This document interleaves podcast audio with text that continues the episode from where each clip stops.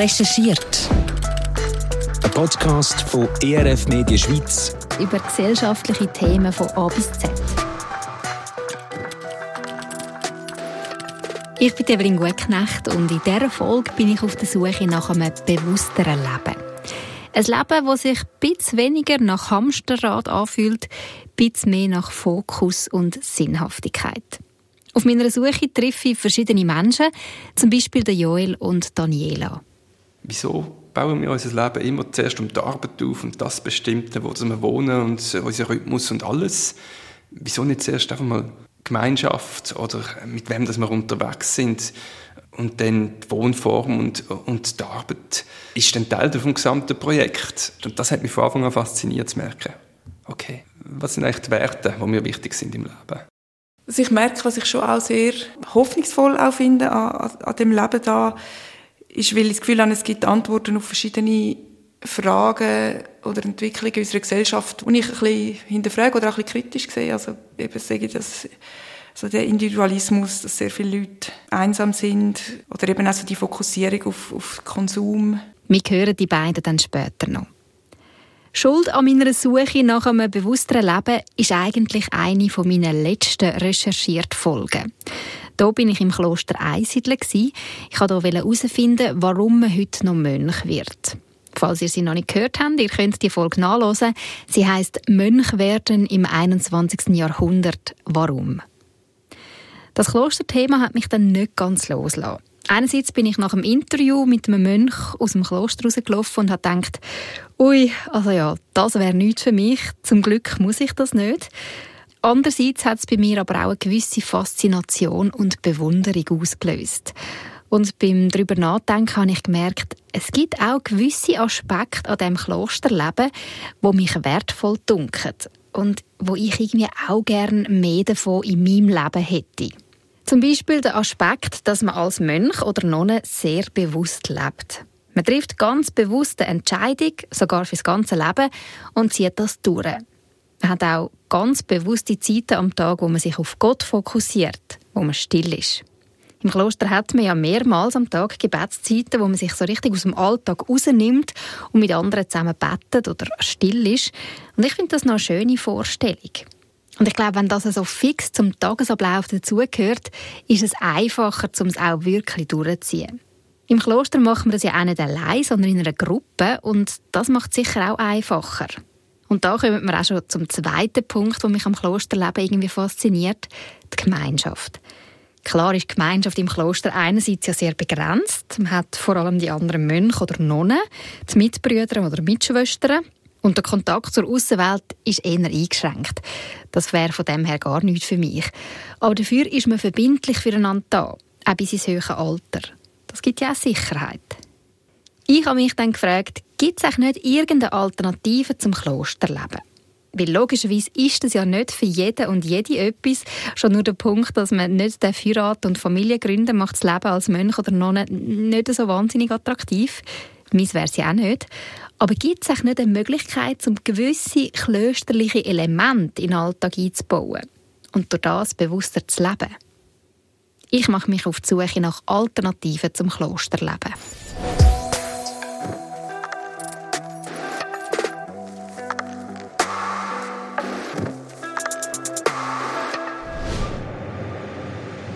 Bei meiner Suche stoße ich im Internet schon ziemlich gleich auf eine spezielle Klosterform – das Netzkloster. Das ist, wie es der Name schon sagt, ein digitales Kloster. Gemeinsam online meditieren.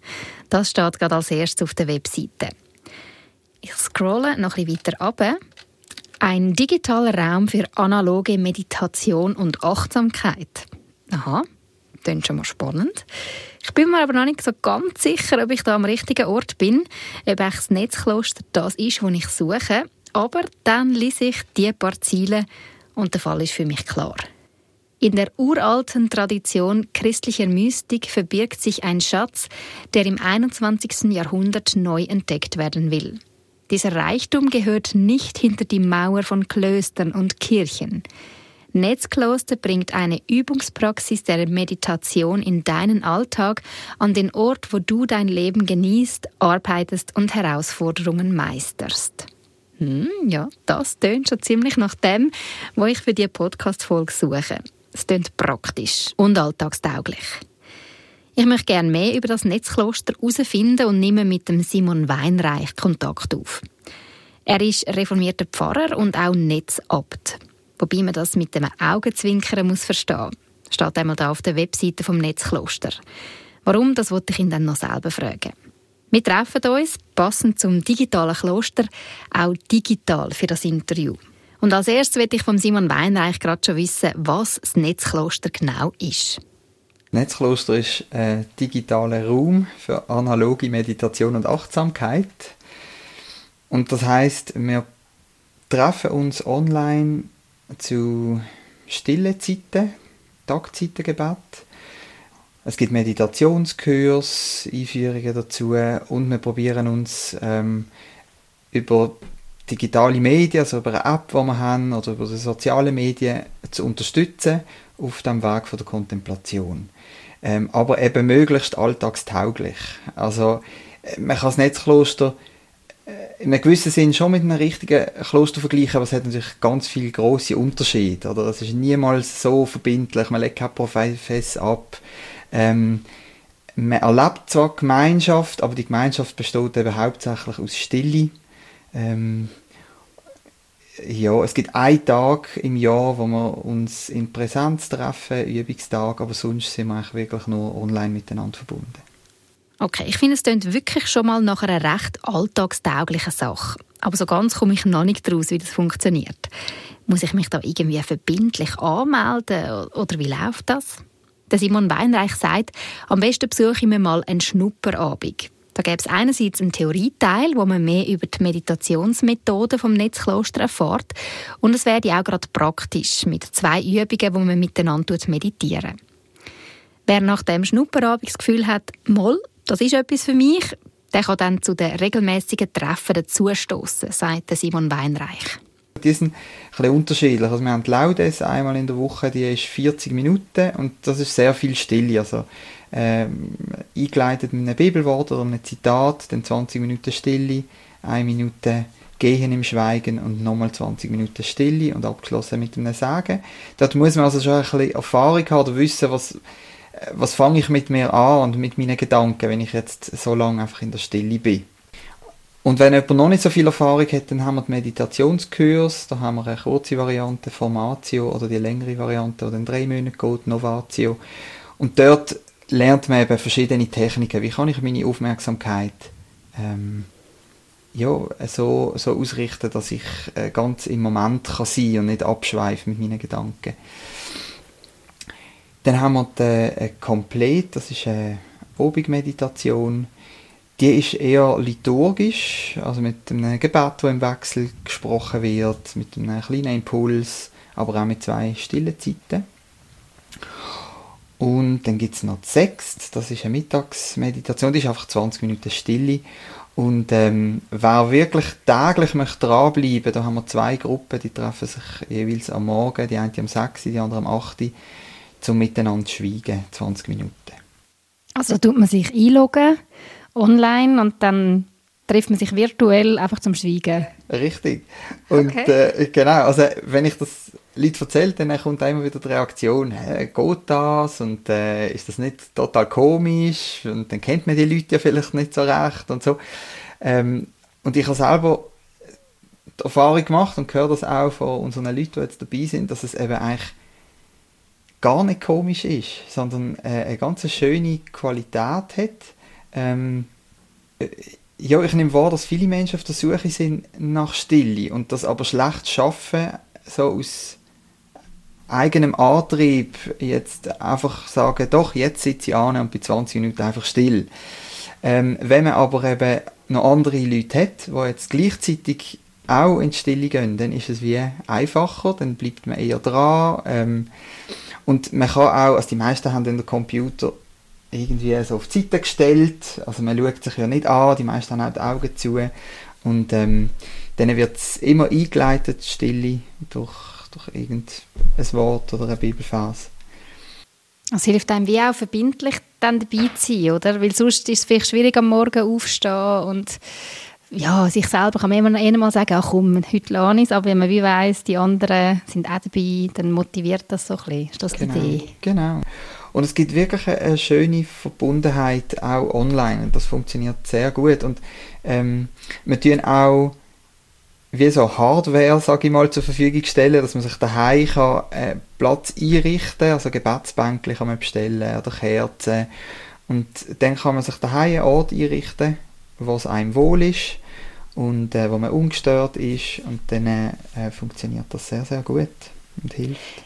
Jetzt, wenn jemand, äh, also ein Mönch oder eine Nonne, der ins Kloster geht, hat ja sehr fest so den Wunsch nach einer Gottessuche oder eben so die Zeit im Gebet mit Gott. Ähm, beim Meditieren geht es da auch um eine Verbindung zu Gott herstellen, jetzt bei euch? Oder ist es vor allem Meditation im Sinn von, ich gehe in die Ruhe für mich selber, ähm, Achtsamkeit etc.? Das Netzkloster ist ganz klar christlich ausgerichtet. Ähm, und eben, wenn man heute von Meditation redet, die meisten verbinden das gerade entweder mit dem Buddhismus oder mit säkularen Formen von Achtsamkeit, Meditation oder so. Ähm, und im Netzkloster nehmen wir gewisse Methoden auf, jetzt aus, aus der säkularen Meditation, aber es geht eigentlich schon darum, um äh, ähm, zum in der Stille dann auch Gott zu begegnen. Das ist schon unser Ziel.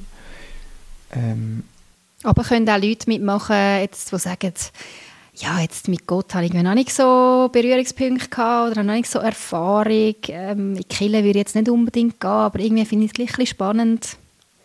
Klar, auf jeden Fall. Also da sind wir sehr, sehr offen. Wir haben auch ganz unterschiedliche Leute im Netzkloster mit unterschiedlichen Hintergründen.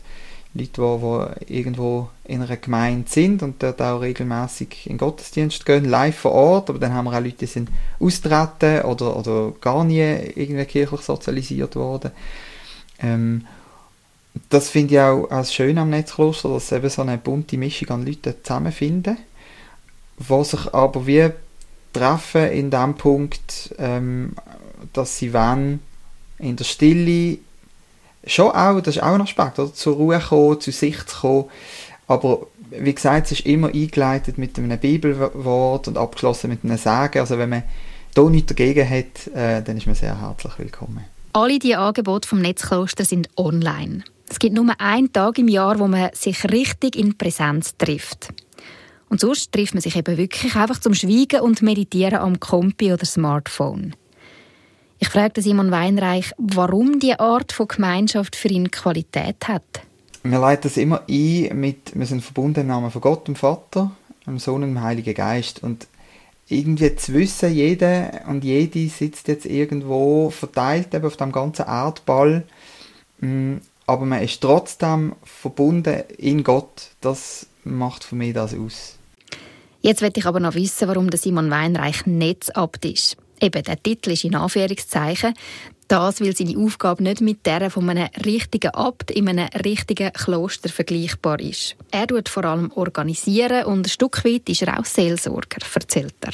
Es gibt dann immer wieder Menschen, die, die sich melden, die gerade jetzt durch die Zeit in der Stille, da ist man ja auch sehr auf sich selber zurückgeworfen und dann ja, merkt man vielleicht gewisse Muster, die einfach immer wieder kommen, die einen beschäftigen, wo man mal möchte, äh, miteinander anschauen und dann stand ich für das auch zur Verfügung, dass man mich kann anschreiben kann und dann trifft man sich online für so ein Gespräch ähm, oder ich mache eine Triage und verweise jemanden dann weiter, wenn ich weiß die Person wohnt dort und dort und dort gibt es jemanden Gutes, wo, wo sie könnte ähm, sich einmal melden. Das mhm. gehört sicher auch noch zu meinen Aufgaben dazu. Und was fasziniert dich daran? Was fasziniert mich daran? Ja, ich bin selber, also so die, die Mystik hat mich eigentlich schon so im Studium gepackt. Ich habe dort Tese sehr geliebt, dort liebe es immer noch, die Gesänge. Ähm, habe dann mit meiner Funktion als Assistent im Unipfarramt äh, Basel habe ich Tese-Gebet geleitet und bin dann auch nach Tese gereist. Mm, und habe dann vor so vier, fünf Jahren mich vertieft anfangen mit der Mystik beschäftigen und bin dann aufs Netzkloster gestoßen und habe das Projekt einfach genial gefunden und finde es immer noch genial, wie es eben schafft, so viele Vorteile, die ein Klöster das Leben mit sich bringt, äh, so für einen Alltag ähm, aufzubereiten, sage ich mal, dass es äh, ja, dass man es wirklich kann leben neben Job, Familie und Hobbys und so weiter. Und ähm, das finde ich große Vorteil, was das Online-Format mit sich bringt. Die Vorteile von dem Online-Kloster sehe ich. Und ich glaube, die Angebote vom Netzkloster können zu einem bewussteren Leben führen. Und das kann ein Stück weit auch eine Alternative zum Kloster sein. Einmal, wenn es darum geht, regelmäßige Zeiten von der Stille in den Alltag einzubauen. Und das eben nicht einfach allein zu machen, sondern mit anderen zusammen. Ich glaube aber, dass das Netzkloster schon vor allem für Leute ist, die das Digitale sehr schätzen. Wer es Gegenüber und echte, tiefe Gemeinschaft sucht, kommt da vielleicht ein bisschen weniger auf seine Kosten. Ich mache mich noch weiter auf die Suche nach einer Alternative fürs Leben im Kloster.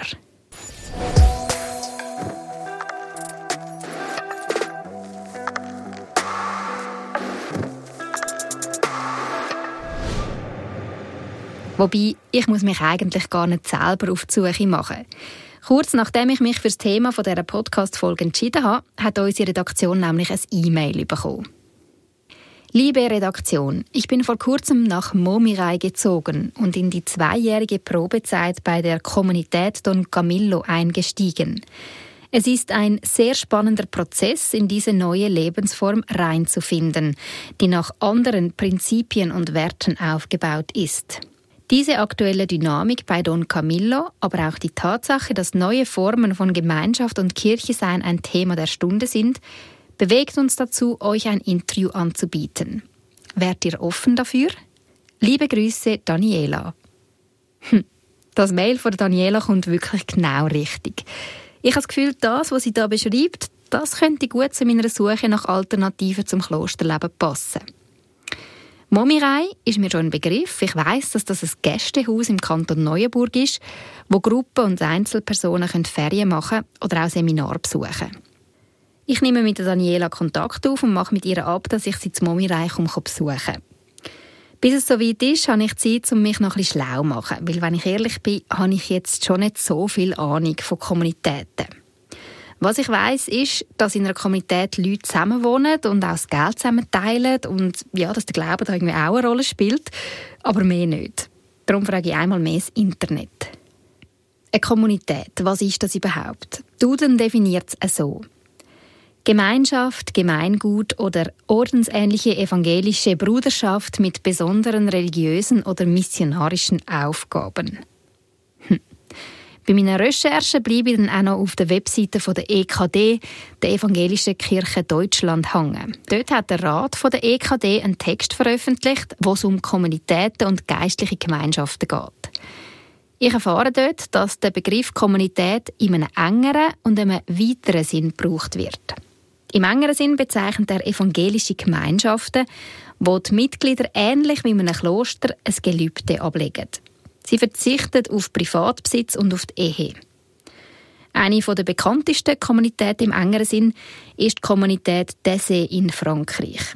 Der Netzabt Simon Weinreich hat auch schon von ihr erzählt.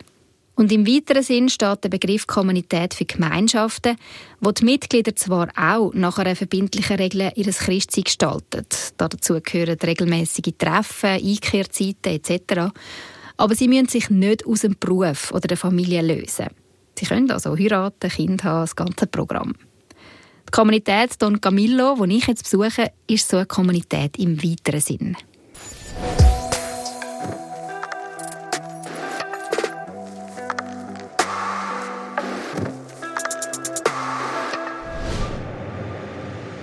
Mit etwas mehr Wissen im Gepäck mache ich mich auf den Weg nach Momirei. Meine Zugreise führt mich von Zürich nach Laten. Ein kleines Dörfli im Kanton Neuenburg, nahe an der Grenze zum Kanton Bern. Von Laten geht es noch ein paar Kilometer bis nach Momirei. Ich bin mega froh, dass ich das alles nicht muss laufen an diesem verregneten Tag, weil am Bahnhof holt mich die Barbara Weiss ab. Sie ist schon seit 28 Jahren in der Kommunität Don Camillo und hat heute auch die Leitung. Zusammen fahren wir ein paar Minuten bis nach Momirei. Momirei ist übrigens kein Ort, das ist einfach der Name von dem Landgut. Auf dem Landgut steht ein Schlössli, das um 1618 ist gebaut wurde. Früher war es ein Mädcheninternat und heute ist es eben das Gästehaus zum Momirei. Und das Gästehaus wird von der Kommunität Don Camillo betrieben. Aber Momirei ist viel mehr als nur ein Haus oder Schlössli. Es ist ein riesiges Grundstück. Es hat zwölf Gebäude, einen kleinen Wald, einen Park, einen Fuß- und Tennisplatz, einen Pool, Weinreben und das alles recht ab vom Schuss. Ich bin echt beeindruckt, wo wir durch die lange Einfahrt fahren. Und ich staune auch nicht schlecht, wo wir in dem Raum ankommen, wo wir das Interview machen. Der Grand Salon. Der Raum ist 400 Jahre alt, erfahre ich. Er hat eine hohe Decke mit Stuck und in der Mitte hängt ein Kronleuchter. An der Wand hat es alte Bilder in goldigen Rahmen und zwei grosse alte Fenster sorgen für viel Licht. Der Boden knarrt und in der Mitte vom Raum hat es einen schweren Tisch. Barbara Weiss sitzt mit mir am Tisch an und erzählt mir, dass sie und ihr Mann eben schon seit bald 30 Jahren in der Kommunität Don Camillo sind. Sie haben auch ihre Kinder großgezogen. Ich glaube, wenn man mich damals mal gefragt hätte, ob ich, wie lange ich das möchte, ausprobieren, dann hätte ich also sicher gesagt, ja, vielleicht jetzt mal ein Jahr. okay, also ja. nicht, oder ihr als Familie sind nicht ja. mit dem Gedanken angekommen, wir bleiben jetzt den Rest von unserem nein, Leben da, nein, sondern mehrmals nein, so Ausprobieren. Ja, völlig. Es ist wirklich ein, mal eben um die 30 gewesen, mit unserem ersten Sohn, der vier Monate alt war und wir haben einfach wirklich eine neue Lebensform gesucht, bewusst auch ausgestiegen aus unseren Berufen, von Amerika zurückgekommen und da war ein totaler Versuchsballon. Gewesen. Wir haben gesagt, wir können nichts verlieren und die Gemeinschaft hat gesagt, wir können auch nichts verlieren, wir müssen uns aufeinander einlassen und aus diesem Jahr Versuch, ja, sind die Jahre weitergewachsen und wir haben einfach gemerkt, das ist eigentlich das, wie wir leben wollen. Und wie genau Sie hier in der Kommunität leben, das wollte ich dann schon noch klären. Zuerst aber noch kurz etwas zu der Geschichte der Kommunität Don Camillo. Die Wurzeln gehen zurück ins Jahr 1977. Da haben drei junge Männer die Idee gehabt, ein klosterähnliches Leben zu führen. Sie sind miteinander in einen Wege in der Nähe von Basel gezügelt. Eine gemeinsame Kasse, Gebetszeiten und Seelsorge sind wichtige Bestandteile von ihrem Wegeleben. Die klosterähnlichen Wege ist über die Jahre gewachsen. Man ist immer wieder in andere Wohnungen gezügelt. Es hat dann auch Ableger in Berlin und in der Stadt Bern gegeben. 1986 hat die Gemeinschaft ein neues Haus gesucht, wo man gemeinschaftlich wohnen kann und was auch genug Platz hat für Gäste. Mit Momirei hat man den perfekten Ort gefunden und nach intensiven Verhandlungen ist es 1988 dann soweit gewesen. Elf Leute von der Kommunität sind zum Momirei eingezogen und haben das Gästehaus angefangen zu bewirten. Mit den Jahren sind immer mehr Mitglieder dazugekommen und die Gebäude zum Momirei sind Schritt für Schritt renoviert und ausgebaut worden. Die Basis des Zusammenlebens in der Kommunität Don Camillo ist seit Anfang an der Glaube an Jesus. Jetzt aber wieder zurück zu der Barbara Weiss. Ich will von ihr wissen, wenn sie jemandem muss erklären muss, was eine Kommunität ist, was sagt sie dann? Ich erkläre es so, dass wir eine Gemeinschaft sind von Menschen, die sagen, hey, wir wollen in unserem Leben den Glauben und den Alltag teilen. Und wir wollen miteinander ähm, ein Abenteuer eigentlich auch leben. Und vielleicht ein, ein Kontrastmodell zu dem, was man sonst in der Gesellschaft lebt. Und das heißt, Kontrast ist für mich immer ganz wichtig zu sagen, es ist nicht besser oder schlechter, sondern es ist einfach ein anders. Es ist ein bisschen schräg auch. Aber gerade in einer Gesellschaft, die ganz individuell unterwegs ist, ist, glaube ich, das uns allen Anliegen, wie mit anderen verbindlich unterwegs sein und das ermöglicht wiederum ähm, Sachen, wo mir selber gar nicht möglich ist. Zum Beispiel eben der Ort, der wunderschöne Ort Momirei, wo man miteinander gestaltet und trägt und so auch können Leute empfangen. Und ich glaube, das ist auch etwas, was ist eine Gemeinschaft? Ja, hm. man kann natürlich eben verschiedentlich verbunden sein und ich glaube, bei uns ist schon der Glaube das Wichtige.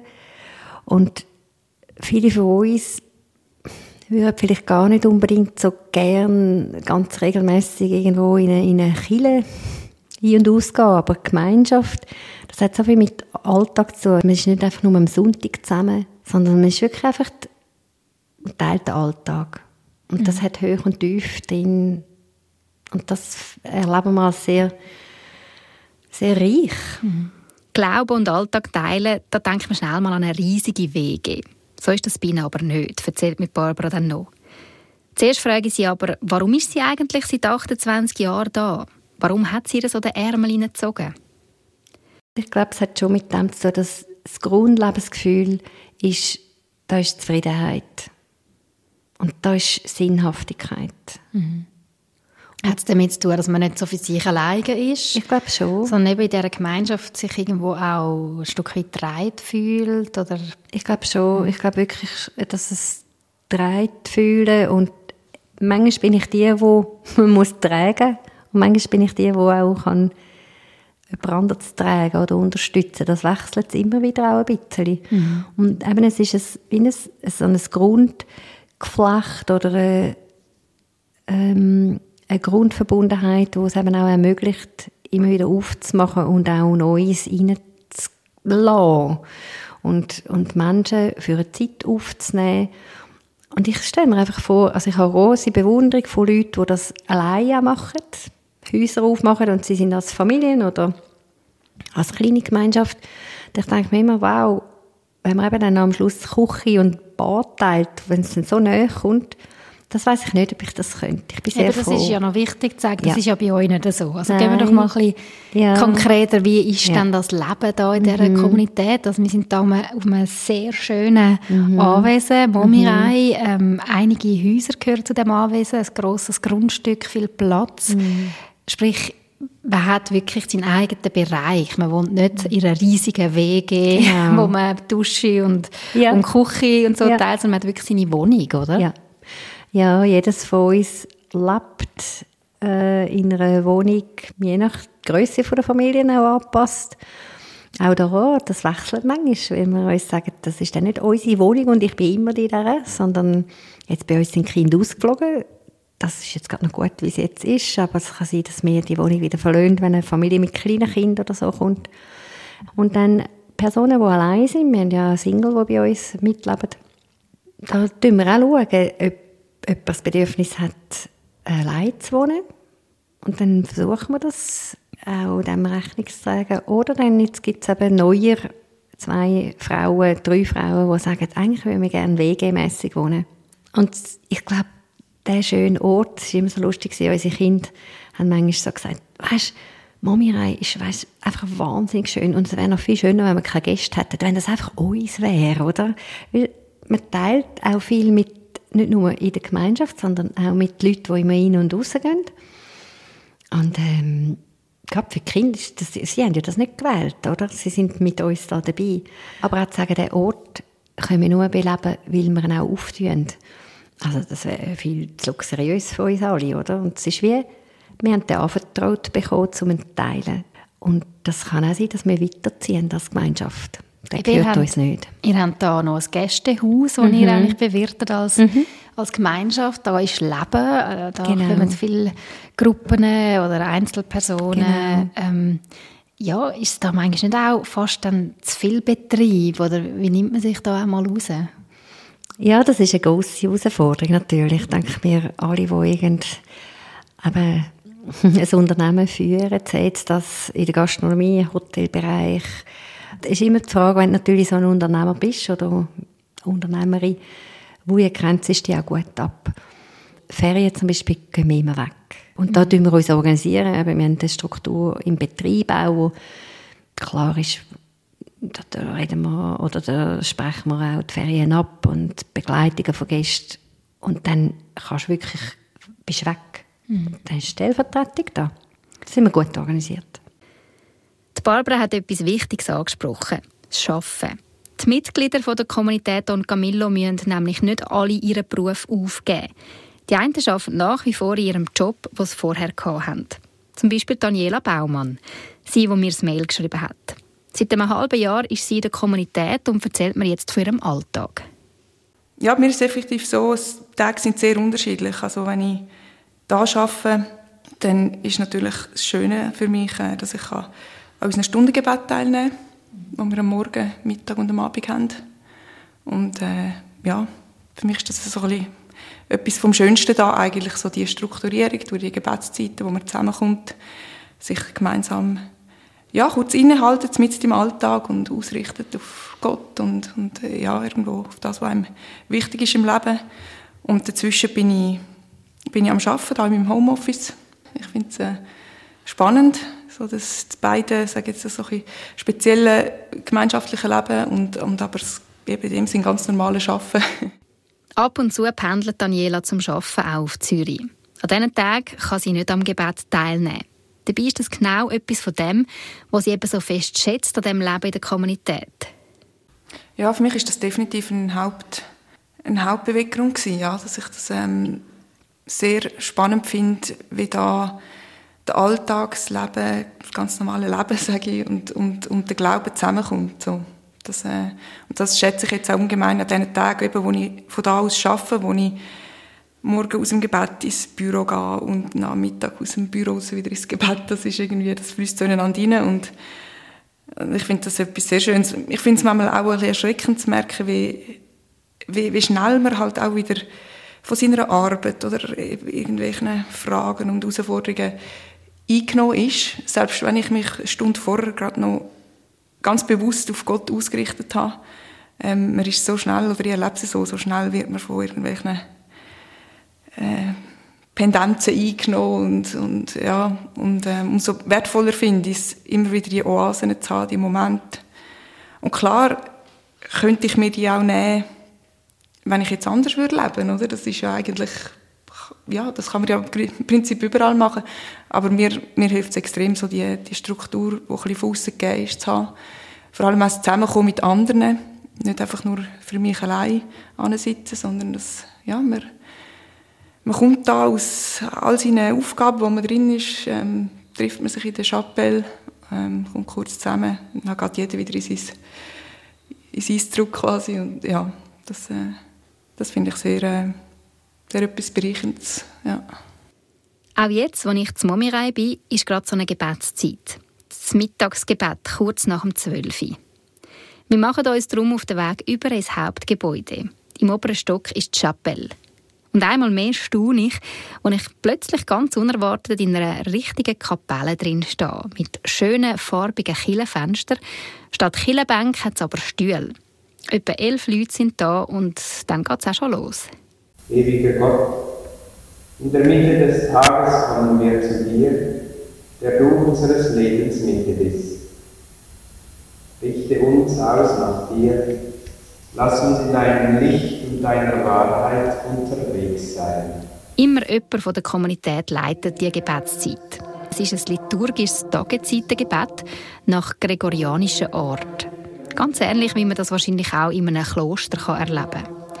Und es wird nicht nur gebetet, sondern auch zusammen gesungen und Psalmen gelesen.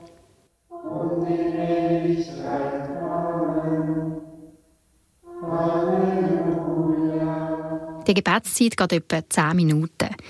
Nachher geht jeder wieder zurück in seinen Alltag, zu den Kindern, essen, arbeiten, ja, was halt gerade ansteht. Die Gebetszeiten gibt es jeden Morgen und Mittag und dreimal in der Woche auch am Abend. Und am Sonntag gibt es in der Chapelle auch einen reformierten Gottesdienst, der auch für Besucher offen ist. Ich frage Daniela, ob sie sich jetzt, wo sie in der Kommunität lebt, mehr verbunden fühlt mit Gott. Eben gerade durch die Gebetszeiten. Das ist eine gute Frage. Ich, ich glaube, ich kann es nicht so grundsätzlich beantworten. Ich, ich erlebe das Verbundensein mit Gott äh, sowieso häufig auch ein bisschen in einer Wellenbewegung, wo, wo ich Phasen erlebe, wo, wo ich würde sagen, ja, ich, ich spüre die sehr, die Verbundenheit, und dann gibt es aus welchen Gründen auch immer Phasen, wo, wo ich sie weniger erlebe, und ich habe das Gefühl, das hat sich jetzt nicht extrem verändert. Also ich bin jetzt ja noch nicht so lange da. Ähm, ich bin auch immer, glaube ich, in, dem, in dieser Hinsicht auch noch ein bisschen meinen Rhythmus am Finden. Auch noch ein bisschen am herausfinden, wie das Leben in der Kommunität funktioniert, ist der Joel Keller. Er ist auch erst seit ein paar Monaten in Momirei, zusammen mit seiner Frau und den drei kleinen Kindern. Ich finde das schon noch spannend, dass man als Familie den Schritt macht und in eine Kommunität zügelt. Was hat sie dazu bewegt? Er erzählt mir, dass bei ihnen sowieso ein Wechsel angestanden wäre. Er ist nämlich reformierter Pfarrer und es hat sich abzeichnet, dass ein Stellenwechsel bevorsteht. Und wir haben Verschiedenes angeschaut und den meisten anderen Orten ist es so, wenn man dann eine Stelle sieht, dann überlegt man sich, was würde bedeuten, dort hinzuziehen und dann baut man alles um die Arbeit herum auf. Und da ist es umgekehrt. Da war zuerst mal der Entscheid, gewesen, wie wäre es, wenn wir da zu der Kommunität dazukommen. Okay, wir würden hier wohnen und dann hat sich dann mal klargestellt, dass wir intern arbeiten aber wie und was, das ist gar noch nicht zuvorderst gewesen. Und allein das hat mich angefangen faszinieren und zu merken, wieso bauen wir unser Leben immer zuerst um die Arbeit auf und das Bestimmte, wo wir wohnen und unser Rhythmus und alles. Wieso nicht zuerst einfach mal Gemeinschaft oder mit wem dass wir unterwegs sind und dann die Wohnform und, und die Arbeit ist dann Teil vom gesamten Projekt. Die ganze Prioritätsstellung ist anders. Und das hat mich von Anfang an fasziniert zu merken. Okay, was sind eigentlich die Werte, die mir wichtig sind im Leben? Das ist ein Gemeinschaftsprojekt, das meine Frau und ich zusammenteilt haben und nicht einfach jetzt meinen Job oder ihren Job und schauen, wie es dann zusammen aufgeht.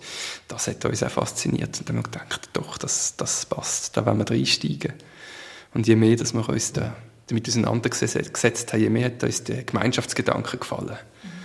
Und von der Arbeit, von der Aufgabe her, das ist Teil vom Projekt, das ist Teil von, von der Vision, vom gemeinsamen Wohnen, vom Teilen und so weiter. Und das entspricht uns jetzt auch. Und so hat es das zusammengefügt und gemerkt, das hat mehr, mehr Bestätigung und Freude als Wenn und Aber und Skepsis ausgelöst. Der Joel hat also seinen gut zahlten Job als Pfarrer an den Nagel gehängt und arbeitet jetzt zu einem Basislohn auf dem Betrieb zur Momirei. Mal im technischen Dienst, mal im Unterhalt. Er ist einer von denen, der intern arbeitet. Weil Arbeit gibt es da genug. Sie bewirtschaftet ja als Kommunität ein Gästehaus mit 36 Zimmern, fast 100 Bett und einem Restaurant. Da braucht es Leute, die im Betrieb mit anpacken und auch dafür sorgen, dass die ganze Anlage sauber und pflegt ist. Und wenn wir gerade beim Thema Schaffen sind, kommen wir zu einem weiteren spannenden Punkt. Das Thema Geld. Ich habe es am Anfang schon erwähnt, in der Kommunität teilt man das Geld miteinander. Das heißt konkret, das Vermögen, das man vorher hatte, darf man behalten. Aber das Einkommen kommt in eine gemeinsame Kasse. Daniela ihren Lohn, den sie auswärts verdient, kommt zum Beispiel in die Kasse rein. Und mit dem Geld wird jedem Mitglied ein Basislohn gezahlt. Jeder bekommt gleich viel. Ich kann mir irgendwie echt nicht vorstellen, wie das funktionieren soll. Darum habe ich da schon noch einige Fragen. Und das Spannende ist, die Aufteilung ist nicht, jeder bekommt gleich viel, sondern jeder bekommt das, was er braucht. Und wir als Familie brauchen vielleicht etwas anderes als äh, die andere Familie mit Teenie-Mädchen. Die brauchen vielleicht mehr und andere, die allein sind, brauchen vielleicht weniger. Also es ist nicht für jedes das Gleiche.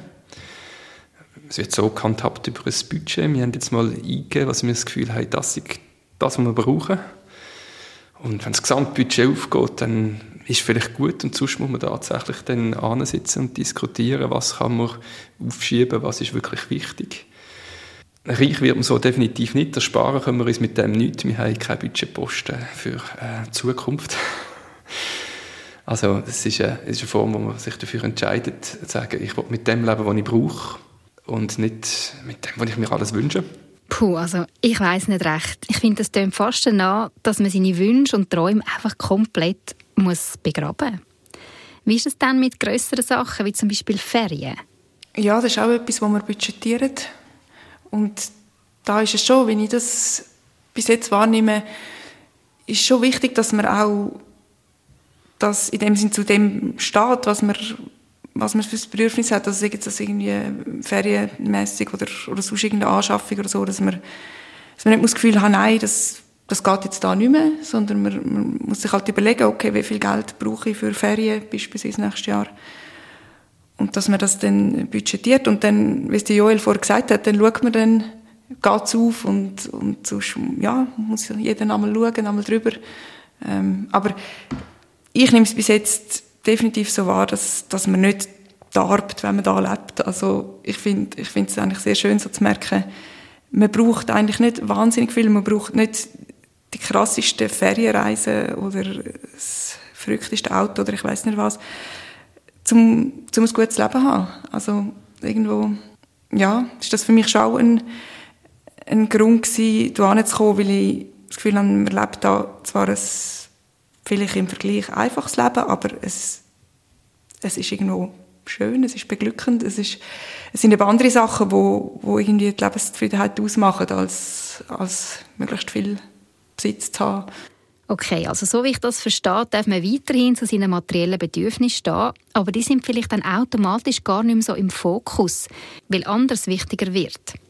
Der Joel sieht die gemeinsame Kasse sogar als Befreiung. Ich empfehle es insofern als Befreiung, dass mich vorher manchmal den ganzen Konsum gestresst habe. Ähm, wir haben vorher vielleicht mehr verdient und wir überlegt, was sollen wir mit dem Geld anfangen, weil wir eigentlich bescheiden leben vorher. Also, das war nicht riesig viel, gewesen, aber trotzdem gefunden, nein, ich will nicht noch mehr Zeug horten und noch mehr Sachen anschaffen.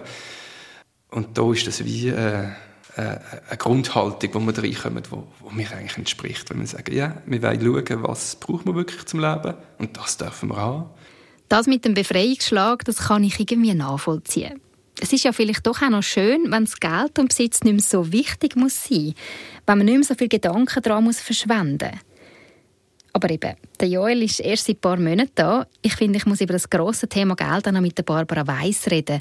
Sie ist schließlich schon lange dabei. Wenn die Ausgaben, die berechneten, viel höher sind, als dass wir Einnahmen haben, dann muss man je nachdem noch mal drüber, über das Gesamtbudget. Und dann ist es halt vielleicht dann nicht möglich, dass, sagen wir mal, alle die drei Familien, die jetzt ein Velo budgetiert haben, gerade im nächsten Jahr können das Velo anschaffen. Aber eben häufig geht es wirklich auf. Und, und das ist dann da mit, auch ein miteinander diskutieren, ja. so, warum willst du jetzt die Anschaffung machen und ja. ich will aber das oder ich sehe jetzt das nicht, dass du äh, 3000 Franken für Ferien nächstes Jahr ausgibst. Also geht man dann da auch ein bisschen hart miteinander?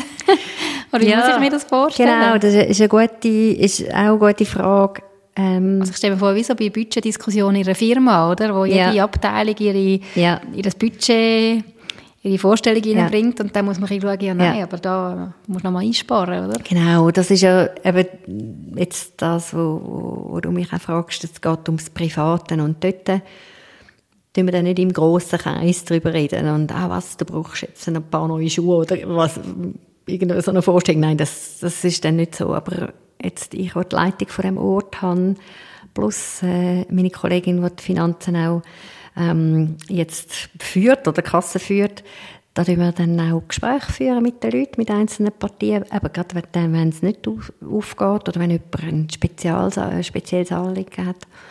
Ja, man lernt auch für etwas fragen. Und das aber auch zu formulieren und dann aber auch wieder zur Disposition zu stellen. Vielleicht mhm. ist es jetzt nicht gerade instant möglich oder wichtig. Ja. Wo siehst du den Vorteil an so einem Leben, wo man eben das Einkommen so teilt? Mm. Gibt es für dich, also gibt sicher einen Vorteil für dich, mm. oder sonst würdest du das ja nicht ja, machen? Ja, ja. Also ich glaube, das eine ist, das Thema Geld ist immer noch ein Tabuthema in unserer Gesellschaft. wir als Schweizer, die meisten von uns ja ähm, genug haben.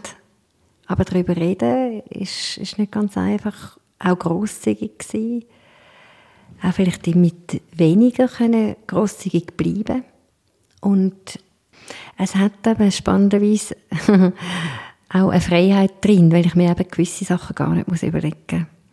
Wir haben unsere Auto, wir haben einen Autopool und wir teilen die und wir haben unsere Auto fast alle geschenkt bekommen. Ähm, ja, muss man nicht überlegen, was für eine Automarke oder was für ein Auto muss ich jetzt oder soll ich, darf ich mir anschaffen. Also bringt es ähm, fast eine Freiheit rein, ja, dass du gewisse Gedanken eindeutig, eben nicht musst machen Eindeutig, mhm. eindeutig. Und eben auch einander gegenseitig auch, auch ein Teil Versicherung zu sein. Also eben, wenn es bei, euch, bei jemandem plötzlich irgendwie Gesundheitskosten so aufgrund von einem Vorfall explodiert, kann man sagen, okay, jemand anderes hat wahrscheinlich ein weniger gebraucht. Dann ist einander auch Sicherheit. Spannend. Die Barbara, der Joel und Daniela sagen also alles Gleiche. Der Besitz und das Einkommen teilen bringt ganz viel Vorteile, wie zum Beispiel eine neue Freiheit und auch Sicherheit. Das kann ich irgendwie alles gut nachvollziehen. Und gleich, ob ich parat wäre für das, das weiß ich nicht so recht. Ich gebe es zwar wirklich überhaupt nicht gern zu, und schäme mich auch fast das zu sagen, aber das Geld ist mir, glaube ich, doch noch bisschen zu wichtig. Hm. Ich lasse das Thema Geld jetzt einfach mal so stehen. Ich habe nämlich noch ein paar andere Fragen rund ums Leben in der Kommunität. Wenn man das so hört, Geld teilen, zusammen wohnen, zusammen beten, da kommt einem vielleicht auch schnell mal der Begriff Sekte in den Sinn. Ich spreche Barbara darauf an. Ja, ich glaube, hilfreich, schnell mal hilfreich ist, dass, dass, dass eben Eigenverantwortung, die Mündigkeit von uns Erwachsenen, die Mitglieder sind, äh, große Wichtigkeit hat. Und merke jetzt auch beim Reden, unsere Kinder, die sind natürlich dabei, weil überall, wo die Eltern logischerweise hingehen und, und die Kinder ja mitziehen, aber sie sind nicht Mitglieder. Sie sind auch nicht die, wo wir die Erwartung haben, dass sie die nächste Generation ist, die übernimmt. Auch dort eine Mündigkeit, wenn wir auch, dass die Kinder selbstständig werden und sich abnabeln und vielleicht kommen sie wieder zurück. Aber dann wäre es wie, bis jetzt ist das noch nicht der Fall, das ist niemand in dem Sinne zurückgekommen und hat gesagt, wir wollen da auch einsteigen. Völlig okay.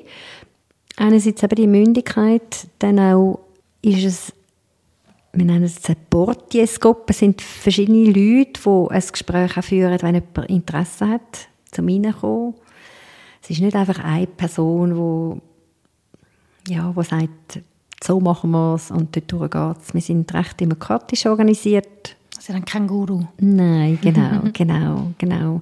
Ähm, ja, ich glaube, es ist uns wichtig, dass auch, gerade jetzt vom Glauben her, dass ein paar Theologen dabei hat. Wir haben auch eine rechte Weite und eine Buntheit von verschiedenen Hintergründen und, und Anliegen. Und doch, glaube ich, ist es gehabt, ähm, in einem guten Gerüst, das uns immer wieder ins Leben führt. Und ich glaube, was ganz wesentlich ist, was auch geholfen hat über alle Jahre, ist, weil unsere Kinder sind in die öffentliche Schule. Wir hätten uns nie vorstellen dass wir Kinder noch da schulen.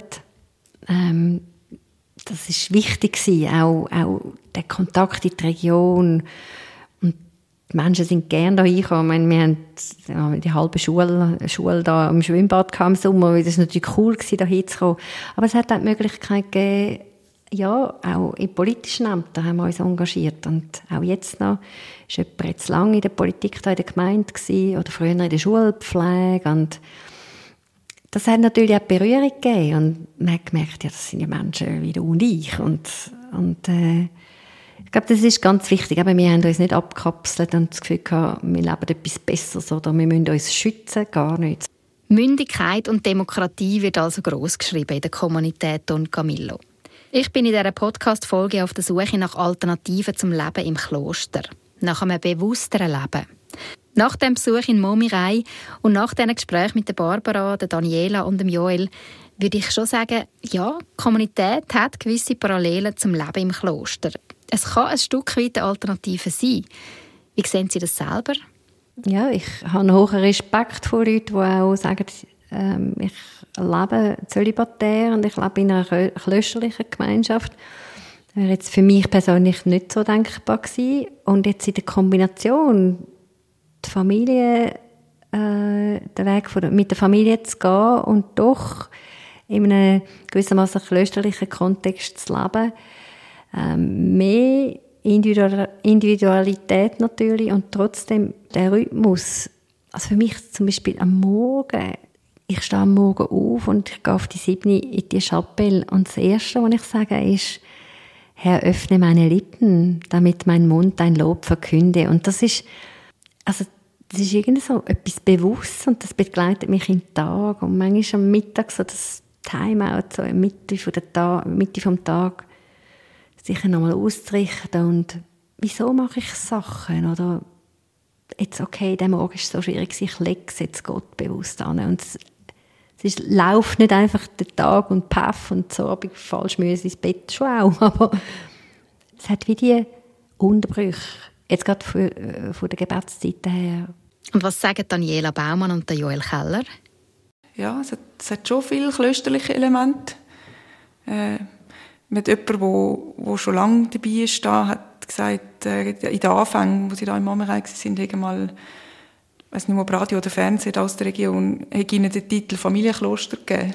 Und das hat ihm eigentlich sehr gefallen. Also, das ist ja sicher etwas, was vom klassischen Kloster uns unterscheidet, dass wir alleinstehende Paar, Familien, alles gemischt sind und die Struktur, ähm, das Glauben teilen oder sagen es der zentrale Wert, die Stellung vom, vom Glauben, auch von der Spiritualität, äh, das Gemeinschaftliche, ja, das ist alles da auch, auch der Fall, ja.